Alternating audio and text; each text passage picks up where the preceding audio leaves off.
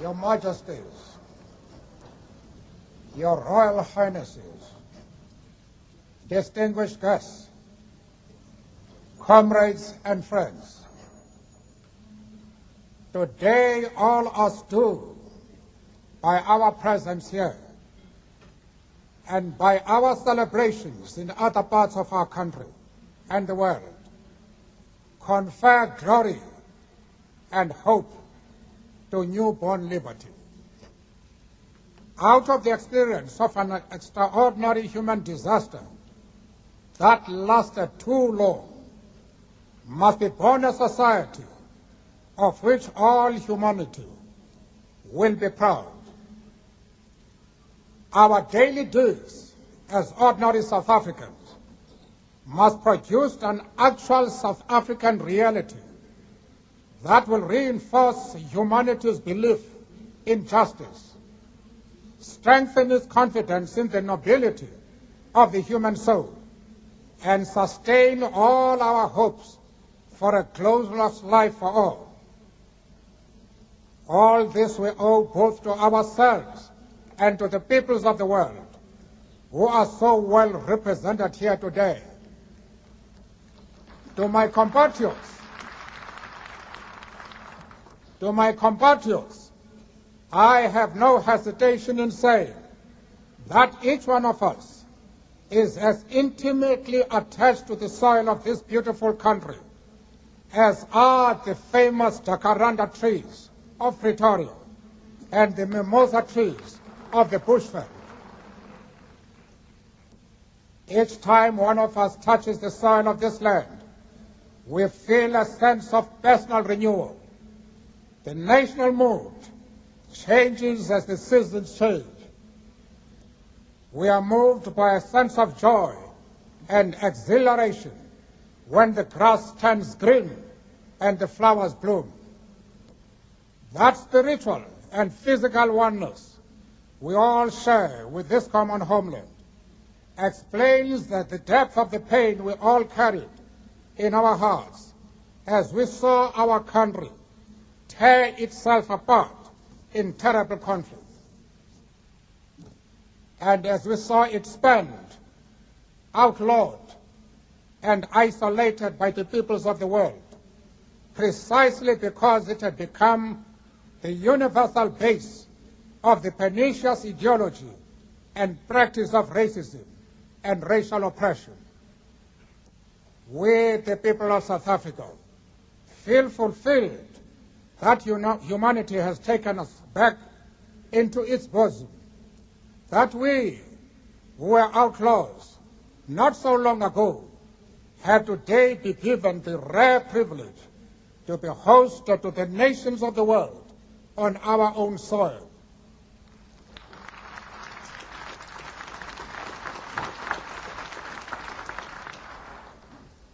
We thank all our distinguished international guests for having come to take position, possession with the people of our country.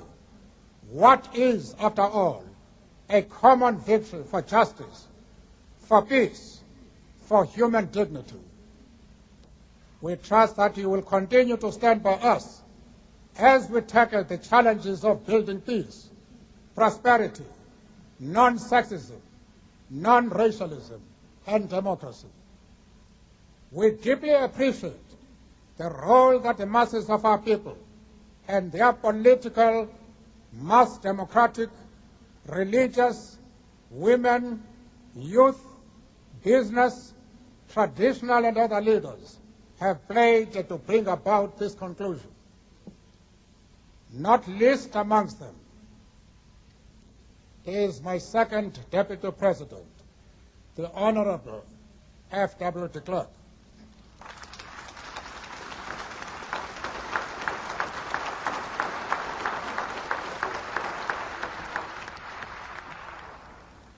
We would also like to pay tribute to our security forces in all their ranks for the distinguished role they have played in securing our first democratic elections and the transition to democracy from bloodthirsty forces which still refuse to see the light.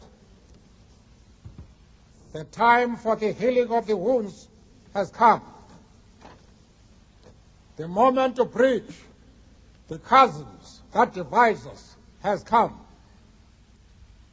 The time to build is upon us. We have at last achieved our political emancipation.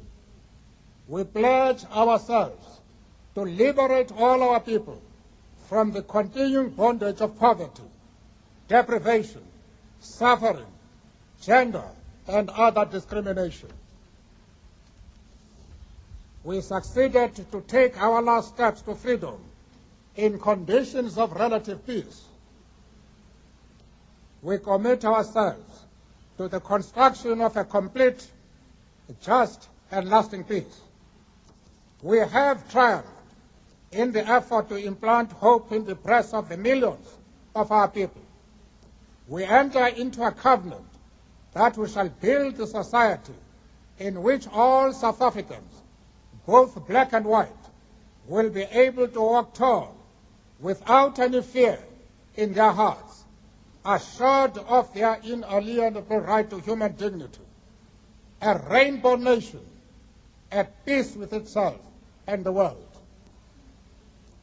As a token of his commitment to the renewal of our country, the new interim government of national unity will, as a matter of urgency, address the issue of amnesty for various categories of our people who are currently serving terms of imprisonment.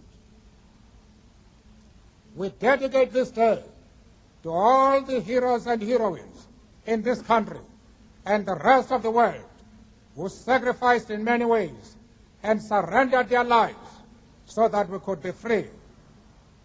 Their dreams have become reality. Freedom is their reward. We are both humbled and elevated by the honor and privilege that you, the people of South Africa, have bestowed on us as the first president of a united, democratic, non-racial, and non-sexist South Africa to lead our country out of the valley of darkness.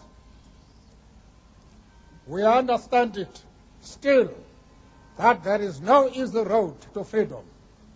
We know it well that none of us acting alone can achieve success.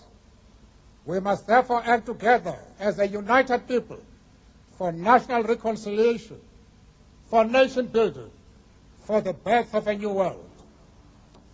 Let there be justice for all. Let there be peace for all. Let there be work, bread, water, and salt for all. Let each know that for each the body, the mind, and the soul have been freed to fulfill themselves. Never Never and never again shall it be that this beautiful land will again experience the oppression of one by another and suffer the indignity